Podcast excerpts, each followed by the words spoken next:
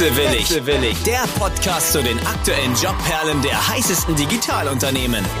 Mit Christian Lukas Elbert. Christian Lukas Elbert.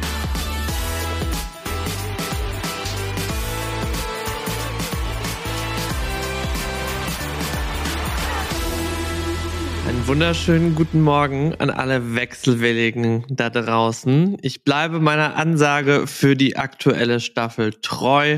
Heute mal wieder verschnupft und bisschen angeschlagen, wie das schöne Berliner Wetter.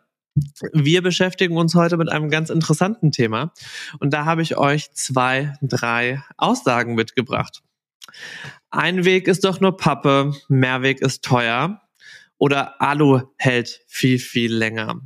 Was genau das mit unserem heutigen Podcast-Gast zu tun hat, verraten wir euch gleich. Ich darf euch recht herzlich Matthias Schwickert von Recap vorstellen. Einen wunderschönen guten Morgen. Ja, sorry, richtig unangenehm. Jetzt warst du gerade weg, aber hallo, wenn, da, wenn das der Zeitpunkt ist für Hallo, ja, du hingst gerade für fünf Sekunden. Hi, okay, Chris. ist nicht so schlimm. Einen wunderschönen guten Morgen, aber wir haben die Verbindung wieder hergestellt. Das ist die Hauptsache. Yes. Guten Morgen. Das die erste Aufnahme mit meinem neuen Internet. Ich hoffe, äh, es bleibt stabil. Matthias ist Head of People and Organization bei Recap. Dem einen oder anderen wird das vielleicht ein Begriff sein. Das sind die kleinen oder doch etwas größeren grünen, grau-braunen Becher, wenn ich mich recht entsinne. Ich habe ein paar im Schrank und sollte diese vermutlich äh, auch mal zurückbringen. Das ist ja die Intention von einem Mehrwegsystem und nicht horte sie im Schranksystem. Ja, genau. und da muss ich vielleicht gleich intervenieren. Das sind natürlich auch die dunkelgrünen Bowls, mit denen du dein Essen to go mit nach Hause nimmst. Das ist korrekt, aber die gebe ich tatsächlich immer sofort zurück weil die sind nicht so klein, dass ich sie horten kann, sondern die nehmen wirklich Platz weg. Dementsprechend, die bringe ich wirklich sofort immer weg. Aber ja, ihr seid ein Mehrwegsystem. Du kannst mir gleich mehr dazu erzählen und auch zu dir. Ähm, zwei, drei Keyfacts für unsere Zuhörerin. Fünf Jahre alt, habe ich das richtig auf dem Schirm? Sieben sieben inzwischen. Bei der Anzahl der Becher, beziehungsweise nennen wir es jetzt einfach mal Mehrwerk-Items im Umlauf, wollte ich mich nicht zu weit aus dem Fenster lehnen, weil da steht überall was anderes. Da musst du mir eine richtige Zahl nennen. Ja, die kann ich dir auch nicht nennen. Ähm, Den Rahmen? Also ich, vielleicht kann man die Antwort so geben. Die Idee dieses äh, Modells ist ja, dass äh, die Produkte zirkulieren und dann ähm, mehrere hundert Mal benutzt werden können und somit mehrere hundert Einwegprodukte ersetzen können. Und wir sind auf dem Weg dahin dann auch, das sozusagen noch datenmäßig zu unterfüttern, aber ähm, ich kann dir die Antwort gerade nicht geben. Okay. In ein, zwei Artikeln steht über 20.000. Ähm, ihr habt aber definitiv über 12.000 Partner, die eure Artikel in den Markt schieben und benutzen, was natürlich schon eine sehr, sehr hohe Anzahl ist. Nun mal zu dir. Du bist seit über zwei Jahren bei Recap und bist nun People and Organization verantwortlich. Was dürfen wir uns darunter vorstellen? Ja, genau. Ich bin äh, im 24. Monat, also ich mache die zwei Jahre jetzt voll und ähm, eigentlich das gleiche wie in jeder anderen Firma mit der Leitung des People Departments. Wir haben uns dann dazu entschieden, es People and Organization zu nennen, in dem Verständnis, dass es um die Personen geht, aber eben auch um die Organisation, in der sie sich bewegen, also kulturelles Setup, ähm, Struktur, die dahinter steht. Äh, und genau, leite da ein kleines Team und befasse mich mit allen People and Organization Themen. Ist Recap deine allererste Startup-Reise oder hattest du davor auch schon Berührungspunkte mit sowas? Ja, die ehrliche Antwort ist, hoffentlich äh, crasht das jetzt nicht den Podcast. Richtig Startup-Erfahrung habe ich gar nicht, weil ich glaube, auch als ich zu Recap vor zwei Jahren kam, war es schon keine klassische Startup-Phase mehr, sondern gerade so auf, aus dem Weg heraus. Äh, und Recap ist aber mein zweiter Arbeitgeber erst. Ich war über zehn Jahre bei meinem ersten Arbeitgeber. Insofern war deine Frage Startup-Erfahrung. Ich sammle sie gerade ein bisschen oder habe sie am Anfang gesammelt. Also du nimmst noch ein bisschen den Startup-Flavor mit. Ja, das auf jeden Fall. Zehn Jahre beim zuvorigen Arbeitgeber. Das ähm, spricht entweder für einen sehr, sehr guten Arbeitgeber oder du hast den Absprung nicht geschafft. Wir sagen ja immer liebevoll hängen geblieben. Äh, aber in dem Sinne definitiv positiv konnotiert. Wie ist es denn dazu gekommen? Der muss ja alles richtig gemacht haben, um dich zu halten. Hängen geblieben. Ja, ich glaube, ähm, das ist schon eine ganze Menge Timing, die da stimmen muss. Weil ich glaube, wenn in richtigen Abständen was passiert und es neue Impulse gibt, man neue Dinge übernehmen kann, dann kann man auch lange an einem Ort bleiben, wenn der Rahmen stimmt und man da mit den Werten und äh, der Grundausrichtung übereinstimmt.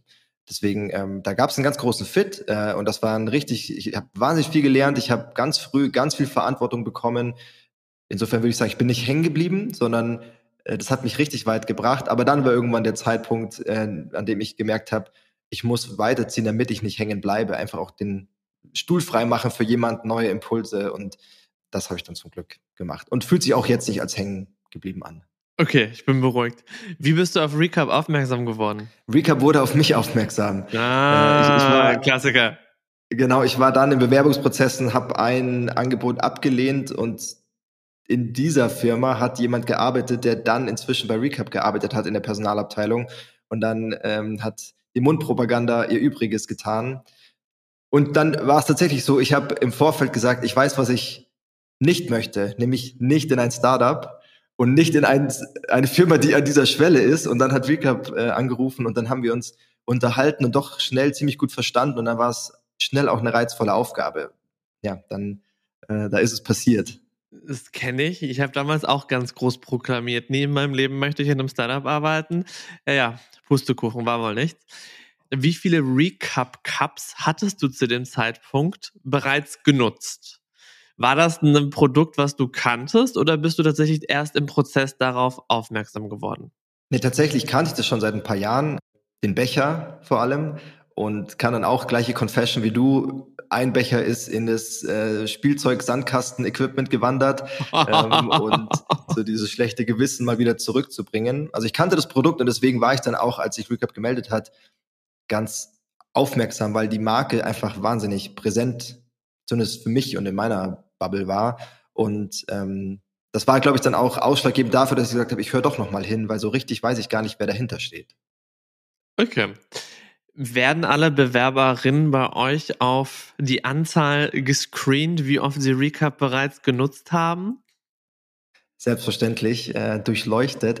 Ich glaube, das, was ähm, ich total wertschätze, was wir auch versucht haben im People Department die letzten Jahre am Leben zu halten, ist, dass wir in dem Produkt, in der Dienstleistung, wir wollen niedrigschwellig sein. Es soll so einfach sein, die bessere Entscheidung zu treffen. Und es geht nicht darum, ganz dogmatisch zu sein und jetzt äh, die Leute nach ihrem ökologischen Fußabdruck einzustellen.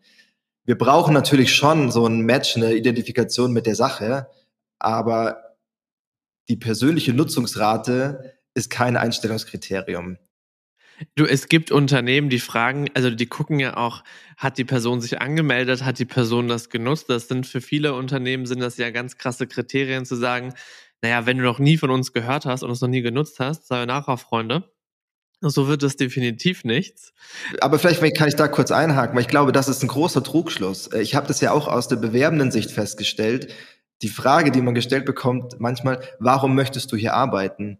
Und die ehrliche Antwort ist, ich weiß gar nicht, ob ich hier arbeiten möchte. Ich kenne euch ja gar nicht. Ich kenne vielleicht euer gutes Branding oder euren schlechten Ruf, aber ich weiß ja gar nicht, was hier passiert. Deswegen diese Erkenntnis, dass man wirklich einen Einstellungsprozess so als Kennenlernprozess sieht, so haben wir gleich, wie, wie sehen wir die Dinge, passt das zusammen, lass das mal miteinander versuchen und dann sage ich dir in einem Jahr oder in einem halben Jahr äh, am Ende der Probezeit, ob ich hier arbeiten will. Ich kann das ja vorher gar nicht sagen. Und ich glaube, so dieser Reality-Check, der ist voll wichtig. Äh, und ich habe das Gefühl, der setzt sich auch mehr durch in den Recruiting-Abteilungen. Ja, ich glaube, das ist, also das ist eine Situation, die halt öfters entsteht, wenn du geheadhuntet wirst oder wenn du recruited wirst. Und das ist ja, let's be honest, ich will, also ich will jetzt keine falschen Zahlen in den Raum stellen, aber vermutlich doch der Großteil versus klassischer Bewerbung. Aber das weiß ich gar nicht, to be honest. Wäre aber eine interessante Zahl. Ich habe aber wirklich die Vermutung, ich meine, jede Abteilung hat ja, also jeder, jedes Unternehmen hat ja Recruiter genau dafür. es ist ja, es sind ja nicht mehr Leute, die einfach nur Bewerbungsscreen durchlesen und dann einen Call mit dem Mitarbeiter machen. Aber ich will mich wirklich nicht aus dem Fenster lehnen und sagen, was dann die richtige Ratio ist, wie es heutzutage ist. Ich glaube, es hängt auch von einem urbanen Raum, ähm, von dem, von der Art der Company ab, wird vermutlich komplett anders verteilt sein. Ja, ich glaube, es ist tatsächlich sehr abhängig von der Firma. Wir haben durch diese starke Marke und dadurch, dass wir in dieser Bubble, in der wir uns bewegen, schon erkannt werden und inzwischen doch auch ziemlich mainstreamig sind, haben wir wahnsinnig viel Zulauf an Bewerbungen. Wir machen wenig Personalmarketing, wir geben wenig Geld für Headhunter oder sowas aus. Andere Firmen, die man einfach nicht kennt, weil man deren Produkte überhaupt nicht auf dem Schirm, hat und deren Marke nicht existent ist, die müssen viel mehr Invest da reingeben. Deswegen, ich will mich da auch hüten vor einer pauschalen Aussage. Bei uns, wir reagieren fast ausschließlich auf eingehende Bewerbungen. Krass. Also toll für euch. Ähm, ich hatte mich mit Volke und auch ähm, mit meinen beiden Gästinnen von G-Data darüber unterhalten.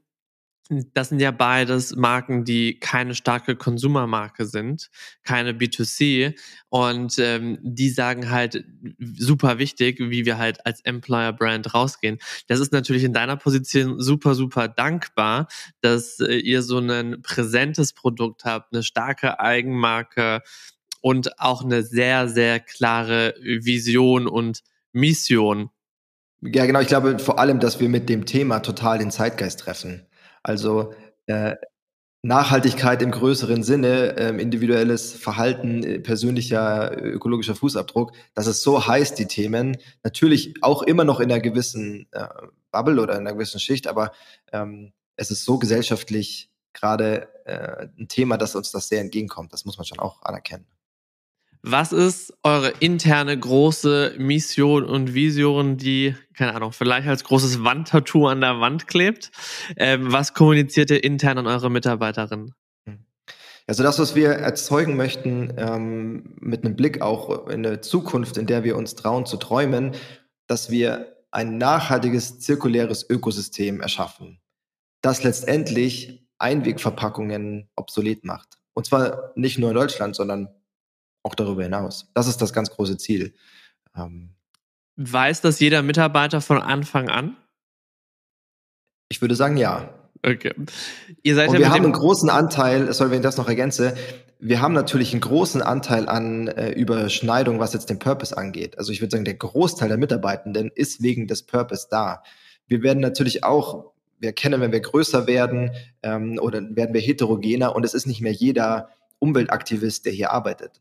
Aber die Nähe zum Thema oder diese Identifikation mit dem Purpose, die würde ich sagen, ist nach wie vor das größte Zugpferd. Ihr seid ja mit dem Kaffeebecher groß geworden. Äh, das war ja das Einstiegsprodukt. Dementsprechend steht der Kaffee natürlich im Fokus. Wie kann ich mir das vorstellen? Jeder, jeder zieht sich bei euch aus einer Kaffeemaschine mit einem grünen Becher und geht dann zum Schreibtisch oder habt ihr euren eigenen Barista am Start? Ja, heiße Frage äh, gar nicht oder etwas, wie soll ich sagen? Jetzt ähm, sagt mir nicht, dass ihr so eine Espresso-Maschine dann da habt und euch äh, quasi in den Recap den Espresso zieht aus der Kapsel. Äh, ja, entmystifizieren. Nee, das auf keinen Fall. Aber ähm, wir sind ja eine Remote-First-Firma. Das heißt, die meisten Cafés werden zu Hause gezogen.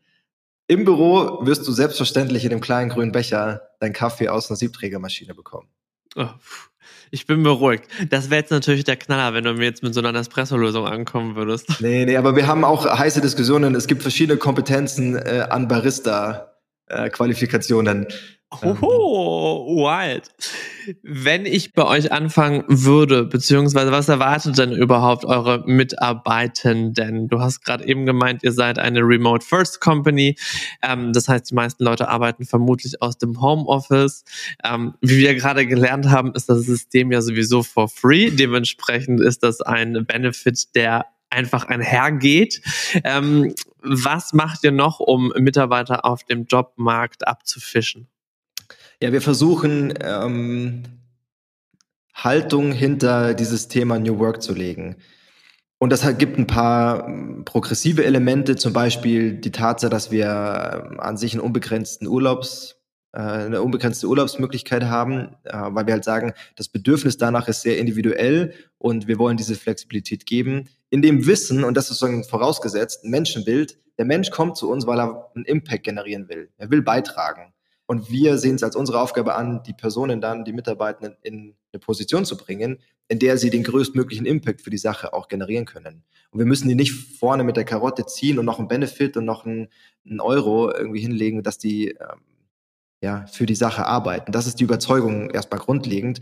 Und wie gesagt, dann, wenn man zu uns kommt, wir versuchen Elemente wie Eigenverantwortung richtig stark zu leben. Wir versuchen eine ja, Rollenhierarchie abzubauen. Es soll aber Rollenautonomie geben, also ganz viel delegieren, Entscheidungen auch dahin delegieren, wo die Information ist, dezentral arbeiten, asynchron arbeiten.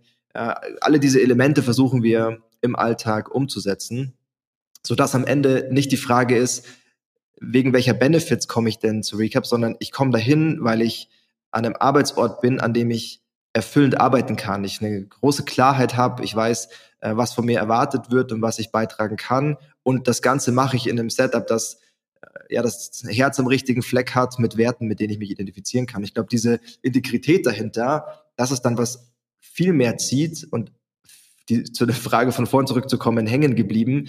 Äh, ich glaube, das ist der Grund, wieso Menschen an einem Ort bleiben, weil sie das Gefühl haben, sie können wirken, sie können wachsen und dann muss man es natürlich heutzutage noch mit ein paar ähm, Comp-Ben-Fakten untermauern. Und dazu ist dann eben ein zentrale, provokante äh, oder progressive ähm, These ist unser Ansatz zum Urlaub. Und genau, dann natürlich auch eine ganze Reihe Benefits von Sportbenefits. Wir bieten eine arbeitspsychologische Unterstützung an, ähm, übers Jahr hinweg, kostenfrei. Es gibt ganz viele Kooperationen mit Partnern aus unserer Bubble, nachhaltige Unternehmen. Und eins sehr genutztes, die Patagonia Kleidung vergünstigt. Ähm, uh. Ja, das ist ein heißes. Aber, habt ihr alle das gleiche Outfit an? Man könnte manchmal auf die Idee kommen. Ich finde, das hast du aber gerade sehr schön ausgedrückt, weil ich glaube, dass die halbe Miete ja wirklich der Purpose ist. Und ich meine, das ist ja im Endeffekt ja auch die Intention unseres Podcasters, dass man den Bewerberinnen da draußen aufzeigt, was macht die Firma, wofür steht die Firma und welches Ziel wird verfolgt. Weil es gibt ja genug Unternehmen, wo die Mitarbeiter wie Hühnchen mit abgeschlagenem Kopf durch die Gegend rennen und gar nicht wissen, was sie machen, sondern einfach nur von Urlaub zu Urlaub zu Urlaub hetzen oder wie du gerade gemeint hast, die kleinen Euro-Stückchen, äh, eine kleine Schnitzeljagd so durchzudrehen. Was ich aber auch interessant finde, großes Thema bei vielen Unternehmen, Unlimited äh, Vacation Days. Wäre natürlich ganz interessant, gibt es ja diverse Studien dazu, kommt ja öfters inzwischen aus anderen Ländern und jetzt auch bei uns in Deutschland.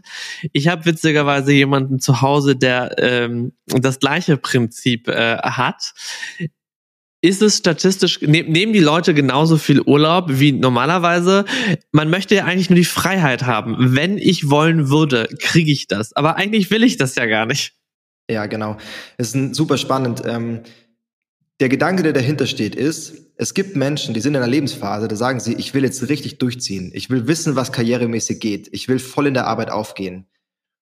Die Personen am Jahresende zu sehen mit der Panik in den Augen, die Personalabteilung sagt mir, ich muss noch acht Urlaubstage unterbringen, damit sie untergebracht sind. Das ist irgendwie sinnfrei. Auf der anderen Seite gibt es Menschen in Lebensphasen, die sagen, ich habe Verpflichtungen zu Hause für Eltern, Kinder, sonst wie. Die brauchen eine größere Flexibilität. Das ist einfach eine andere Lebensphase. Und wir wollen ein Arbeitgeber sein über alle Lebensphasen hinweg. Das ist so der Grundgedanke für das Thema Flexibilität. Jeder, jede, das, was er oder sie tatsächlich benötigt. Na klar gibt es unternehmerische Interessen, betriebliche Abläufe, das muss ja miteinander abgestimmt sein. Aber das ist so der Grundgedanke. Und wenn wir auf die letzten Jahre gucken, im Schnitt würde ich sagen, oder nicht würde ich sagen, weiß ich, der Schnitt äh, liegt irgendwo zwischen 32 und 34 Tagen pro Jahr über alle Mitarbeitenden in den letzten beiden Jahren. Und dann gibt's Ausreißer nach oben bis hin zu, weiß ich nicht, 45, 50, weil halt dann vielleicht auch irgendwas in dem Jahr war, also wenn du eine, ein schweres Schicksal äh, erleidest, da, da stecken wir selten drin. Das Leben passiert ja. Dann wollen wir ein Arbeitsort sein, in dem ich kein schlechtes Gewissen haben muss oder äh, in dem ich überlegen muss, wie kriege ich das jetzt miteinander verheiratet, sondern wir wollen dann schon der Ort sein, wo man sagt, okay, wir erkennen an, da ist irgendwie eine persönliche Krise, go for it. Und an anderen Stellen ähm, haben wir auch Leute, die unter den 30 Tagen liegen, weil sie halt irgendwie andere Prioritäten gesetzt haben. Ich finde es mega. Ich hatte mit ähm, Friederike von RatePay auch drüber gesprochen.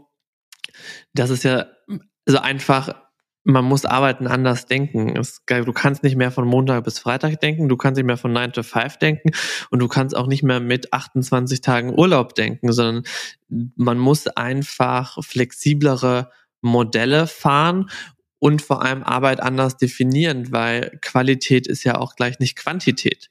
Es gibt Leute, die brauchen sechs Tage für, es gibt Leute, die brauchen drei Tage für.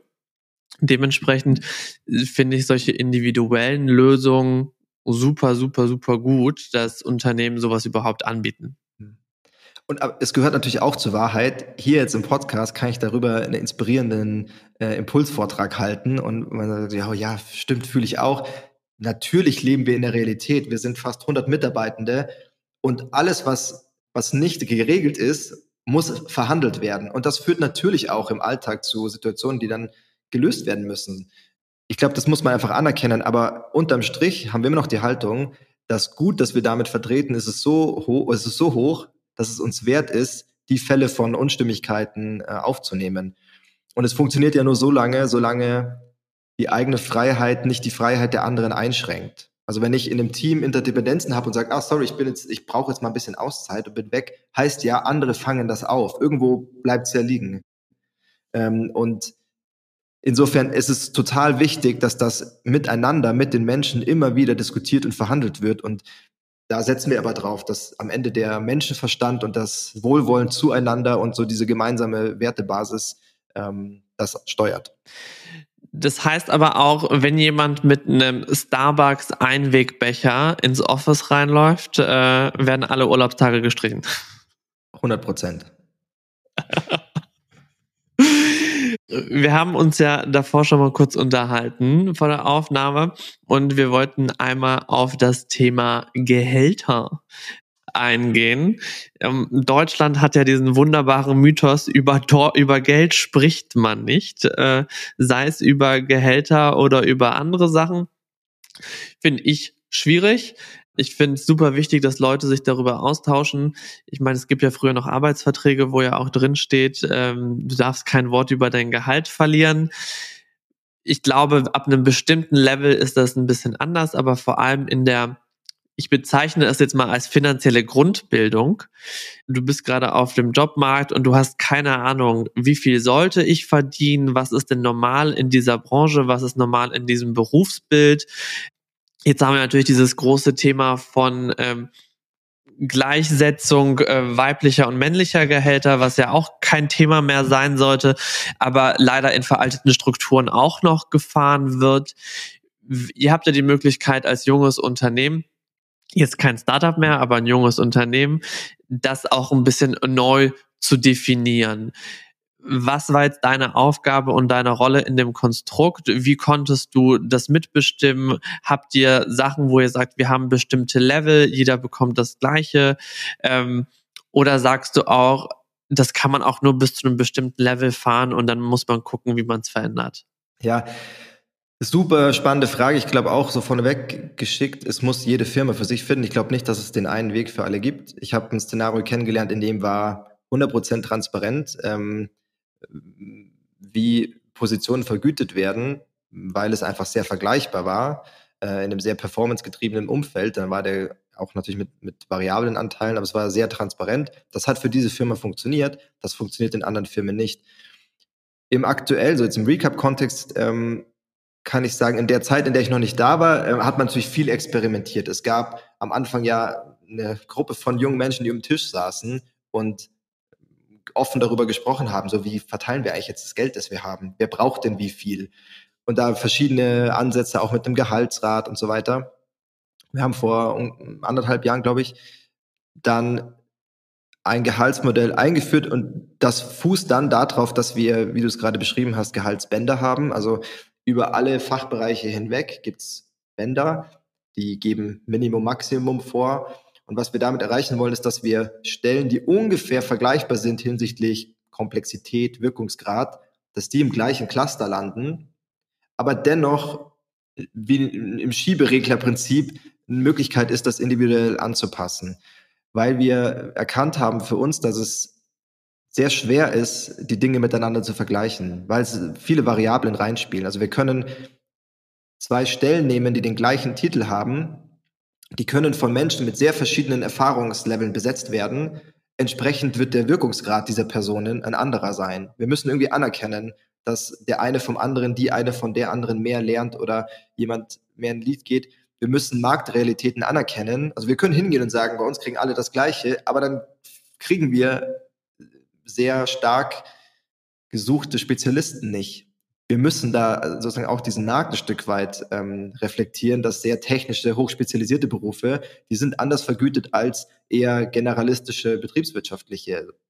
Das können wir nicht ändern und dem müssen wir uns so ein bisschen stellen. Und was wir aber dann als Element haben, ist, dass wir dieses Modell auch jährlich auf den Prüfstand stellen, um sowas zu identifizieren, wie haben wir denn ein Gender Pay Gap? Gibt es ein Pay Gap zwischen denen, die länger dabei sind und die, die neuer dazugekommen sind? Ähm, und dass wir dann auf der Jahresbasis das auch wieder ausgleichen, ähm, wenn es notwendig ist. Wie stehst du dazu, wenn Mitarbeitende über ihre Gehälter untereinander sprechen? Tabuthema oder ist das okay? Nee, ich glaube, ähm, weil du hast das anfangs ja auch ein bisschen provokant formuliert. Ähm, das darf ja jeder für sich entscheiden. Ich? Nee.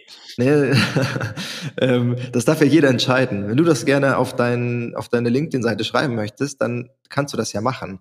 Ich glaube aber, die Erwartung darf wieder nicht sein, dass das alle anderen auch so handhaben. Äh, genauso wie ich selber entscheide, ob ich dir meine Diagnose mitteile, wenn ich krank bin, oder ob ich die für mich behalte, ob ich dir meinen Familienstand mitteile oder für mich behalte. Ich muss das entscheiden wenn du das teilst, fair enough. Also ich finde es kein Tabuthema, aber genauso wenig darf es dieser Peer Pressure sein, Menschen zur Offenlegung zu zwingen oder zu drängen, gerade je größer die Firmen werden. Es wird ja anonymer und irgendwann kommt der Punkt, so ich kenne dich gar nicht. Was, äh, auf welcher Basis soll ich jetzt mit dir über meine Altersvorsorge sprechen? Es geht dich nichts an. Ähm, deswegen glaube ich da einfach Respekt vom Individuum. Ich finde, das hast du sehr gut beschrieben. Ähm, wenn jemand nicht drüber sprechen möchte, muss man auch, also müssen wir auch niemanden einkreisen und sagen, so, tell me your salary. Also das ist definitiv nicht der Fall. Aber ich habe dann später wirklich gemerkt, vor allem, ich glaube, in den ersten zwei Jobs, und dann ist es natürlich immer das Thema so, entweder hast du einen Titel oder du hast ein Salary und also du musst dich entscheiden. Und habe ich irgendwann aber auch im Nachgang gemerkt, hätte ich mich, glaube ich, mehr mit damals über mein Gehaltslevel mit Leuten ausgetauscht, dann wäre mir vielleicht ein bisschen früher bewusst, dass das eher tendenziell Richtung Ausbeutung ging als in äh, eine faire Bezahlung. Aber das muss dann jeder für sich selbst handhaben. Aber genau wie mit allen anderen Themen ist das ja einfach finanzielle Bildung. Ähm, was ist gerechtfertigt? Was ist eine Marktlage? Was ist, was entspricht deiner Jobbeschreibung? Und wenn man halt nur einen einzigen Input von oben bekommt, dann wird das vermutlich nicht repräsentativ für den Jobmarkt sein. Ja, ja, voll. Ähm, ich glaube, das ist ein total wichtiges Thema, weil auch da Firmen wie wir, die ein Thema bedienen, was gesellschaftlich gerade irgendwie interessant ist oder was an so tiefere Werte appelliert, da liegt die Gefahr drin, dass man natürlich sagt, mach hier mit, da tust du was Gutes, ist halt nicht so gut bezahlt. Und ich glaube, das darf nicht passieren. Ich glaube, für, für Organisationen, gerade wenn es, äh, wir sind ja keine Charity-Organisation, wir sind ja eine GmbH, die muss funktionieren, die muss auch wirtschaftlich funktionieren. Und das klappt auf Dauer nachhaltig nur, wenn man Menschen auf Stellen setzt mit Erwartungen und sich in die Augen guckt, Hand schüttelt und sagen, für das, was wir hier von dir erwarten, für das, was du leistest, können wir das anbieten? Passt das? Und man sagt, ja, das passt. Das ist marktgerecht, ähm, das ist fair für hm, mein, meine Bedürfnisse, was auch immer. Und dann kann man miteinander arbeiten. Wenn man schon mit so einem Kompromiss reingeht, wenn ich jemanden quasi über die, den, den Purpose reinziehe und dann ein niedriges Gehalt reinverkaufe, das kommt ja immer wieder hoch. Jede berufliche Enttäuschung, jeder Rückschlag, jedes Hindernis, kommt dieser Gedanke hoch. Ach, und jetzt das auch noch bei schlechter Bezahlung.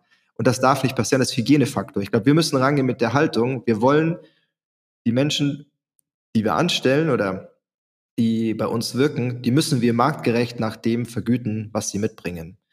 Und wenn wir das nicht können, dann müssen wir am Geschäftsmodell arbeiten. Aber es darf nicht der Kompromiss sein, glaube ich. Und deswegen auch vorhin zu dieser Frage Benefits. Na klar, kann man über die Bandbreite der Benefits sprechen und ähm, den, den Obstkorb, den berühmten oder so, diese äh, inzwischen ja schon äh, ja so belächelten Beispiele nehmen. Ähm, aber am Ende des Tages will ich doch aufwachen morgens und sagen, für das, was ich hier leiste, werde ich vernünftig bezahlt. Und nicht mit dem Gedanken so, ah, hoffentlich kommt irgendwann der Tag, wo ich den finanziellen Reward dafür gebe, dass ich mich hier aufopfer. Wenn das der Gedanke ist, so dann bitte wechsel, äh, änder was an deiner Situation. Ich glaube, das führt nicht zum Glück. Ich finde, das ist halt so ein ganz, ganz großer Trugschluss da draußen, dass alle glauben, dass wenn ich jetzt was mache mit Purpose, dass das automatisch Charity, aka ich arbeite für einen Verein ist.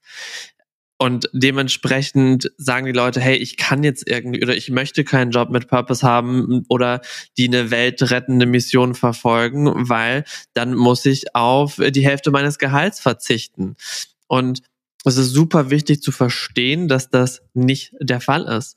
So wie ihr gibt es ein Produkt, es, es kreiert Umsatz, es, es hat einen ganzen Revenue Stream, es macht Gewinne und das ist halt, also, dass man das einheitlich, also gut verteilt und gut einsetzt, ist eine andere Frage.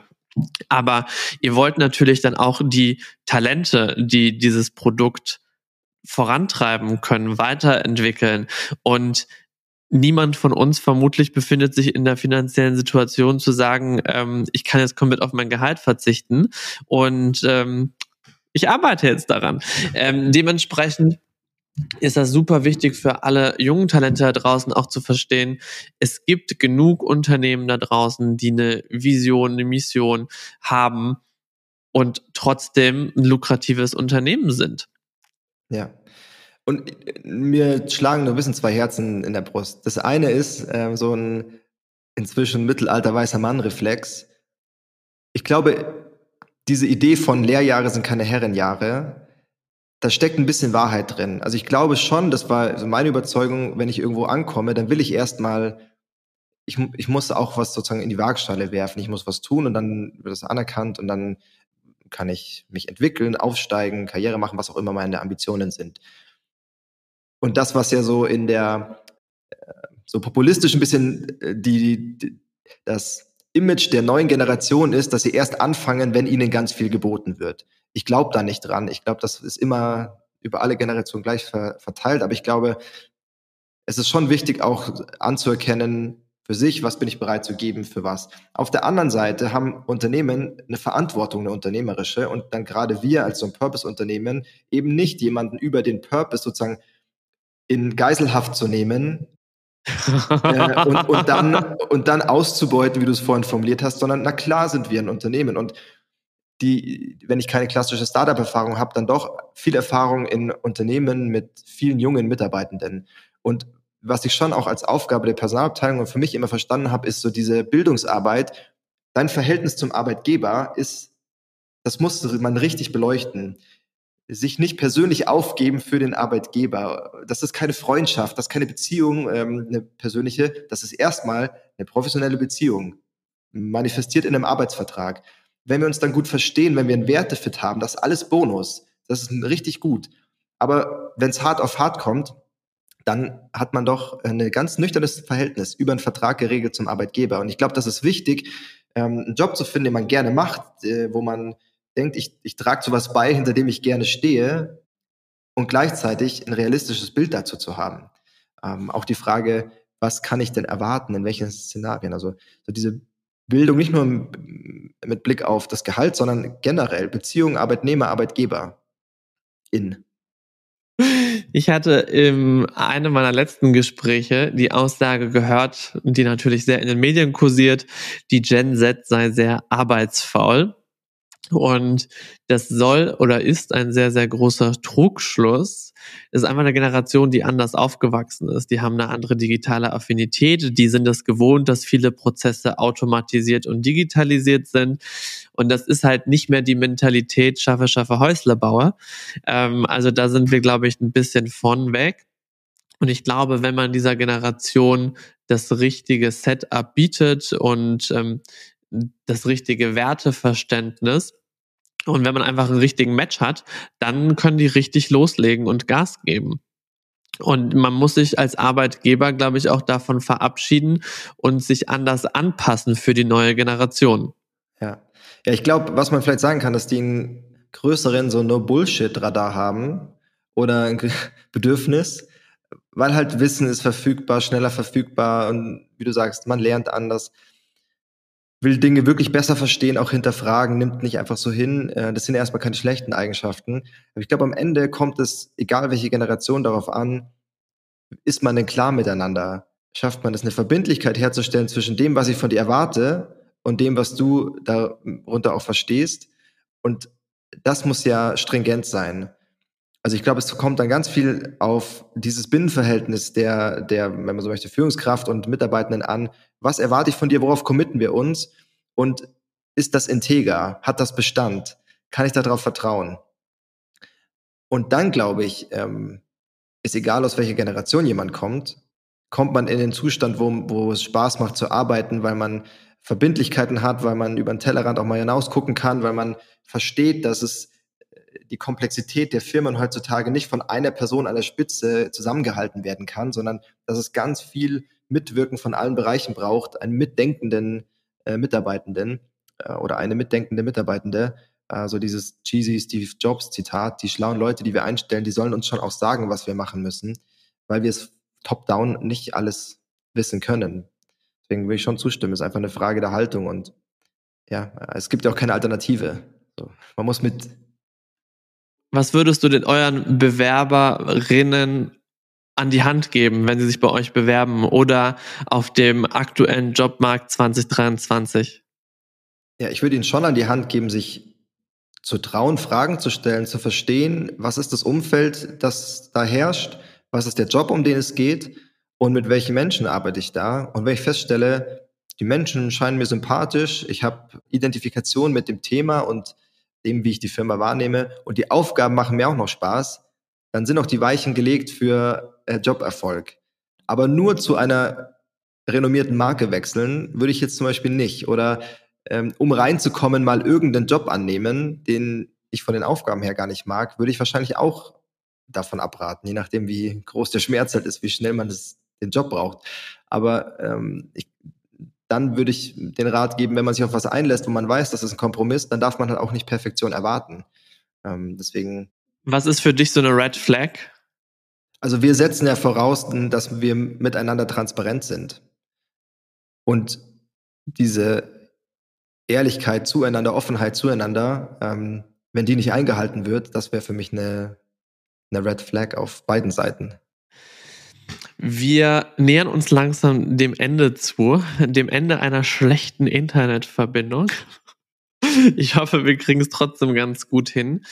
Wir fragen alle unsere Gäste immer nach einer verrückten Story aus dem Arbeitsalltag. Was kannst du denn aus den letzten über zehn Jahre People and Organization uns erzählen? Was hat dir die Schuhe ausgezogen? Ja, ich glaube, ich habe äh, meine, meinen Beruf gestartet in der Personaldienstleistung und das, was man in Bewerbungsgesprächen erlebt, wenn man die hochfrequentiert führt, das ist eigentlich immer noch das Wildeste. Ähm, Bewerbungen, die man sieht, Gespräche, die man führt, ähm, das kann ich jetzt gar nicht äh, kon mehr konkretisieren aus äh, Personenschutz, Datenschutzgründen, aber das ist schon auf jeden Fall wild teilweise. Aber hast du jetzt, wenn du zurückguckst, noch eine Person, wo du denkst, die wird dir definitiv nicht aus dem Kopf gehen? Ich würde sagen, es gibt eine ganze Menge von Menschen, die mir nicht aus dem Kopf gehen. Weil ich auch immer das, ähm, den Anspruch hatte, mit den Menschen zu arbeiten, so den, den Blick auf das Individuum, äh, weil das, was ja bleibt am Ende, ähm, sind ja diese Beziehungen, die man aufbaut, egal wie stark oder schwach die sind. Äh, aber ich habe ganz viele Situationen, Menschen im Kopf ähm, und wenn ich denen auf der Straße begegne, dann würden wir uns bestimmt zuzwinkern. Ja, ich habe keine Banger-Story für dich. Ach, schade. Aber ja, ich verstehe schon, wenn du dich auf die Bewerbungsprozesse beziehst, dann ist das halt datenschutztechnisch ein bisschen schwieriger. So, ähm, vierte Staffel. Gäste dürfen mir eine Frage stellen. I hate it to the max. Shoot. Ja, ähm, ich habe eine große Skepsis zu Podcasts, vor allem wenn ich darin auftauchen soll, weil die Frage, die mich die ganze Zeit umtreibt, ist, wen soll das interessieren? Und vielleicht will ich dir die Frage stellen. Hast du dir die auch mal gestellt? Wen der Podcast allgemein interessieren soll oder deine Appearance hier? Meine Appearance. Also das zarte Pflänzchen in mir sagt so, wer bist du? Wer bin ich? Und wen soll das interessieren? Und ich äh, wollte von dir wissen, ob du dir diese Frage auch manchmal in einem schwachen Moment stellst. Ach so, ja, oft genug. Keine Sorge. Äh, die habe ich mir oft gestellt und ich habe aber immer gesagt, hey, solange wir mit dem Format Leute erreichen, coole Unternehmen und Persönlichkeiten darstellen können, dann geht es vielleicht weniger um mich als um meine Gäste, äh, beziehungsweise Gästinnen, die unsere Zuhörerinnen interessieren werden. Ähm, ich hoffe nur, dass ich das alles mit meiner Persönlichkeit so gut wie möglich verpacken oder moderieren, orchestrieren kann, um das interessanter oder snackable zu machen. Aber keine Frage. Also ich glaube, es ist auch, es wäre auch nicht normal, wenn da nicht so ein bisschen Imposter-Syndrome mitschwingen würde. Ähm, daher ist das okay.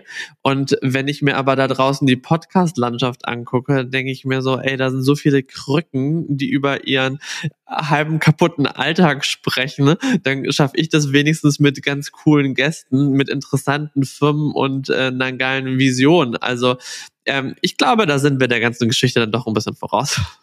Das beruhigt mich. Ist gekauft. Ende Gelände. Meine Luftzufuhr nähert sich dem Ende und so auch äh, die Folge hier. Matthias, vielen, vielen lieben Dank für deine Zeit. Ich hoffe, dass wir ein bisschen mehr Sichtbarkeit für Recap schaffen konnten als Consumer Good, aber auch als Arbeitgeber. Es können sich gerne Leute fleißig eure Cups ausleihen oder in deine DMs sliden, sollten sie mal auf der Suche nach einem Job sein. Ganz wichtig, ich wurde letztens gefragt, wenn ich das sage, LinkedIn DMs und keine anderen sozialen Netzwerke. Vielen Dank. ähm, für alles andere bin ich nicht verantwortlich. Ich danke dir für deine Zeit. Ich wünsche dir noch einen wunderbaren Nachmittag. Und äh, wenn du mich mit einem Starbucks Einwegbecher auf der Straße siehst, ich bin's nicht. Ich danke dir sehr und werde dich beim Wort halten. Vielen Dank. Alles Gute.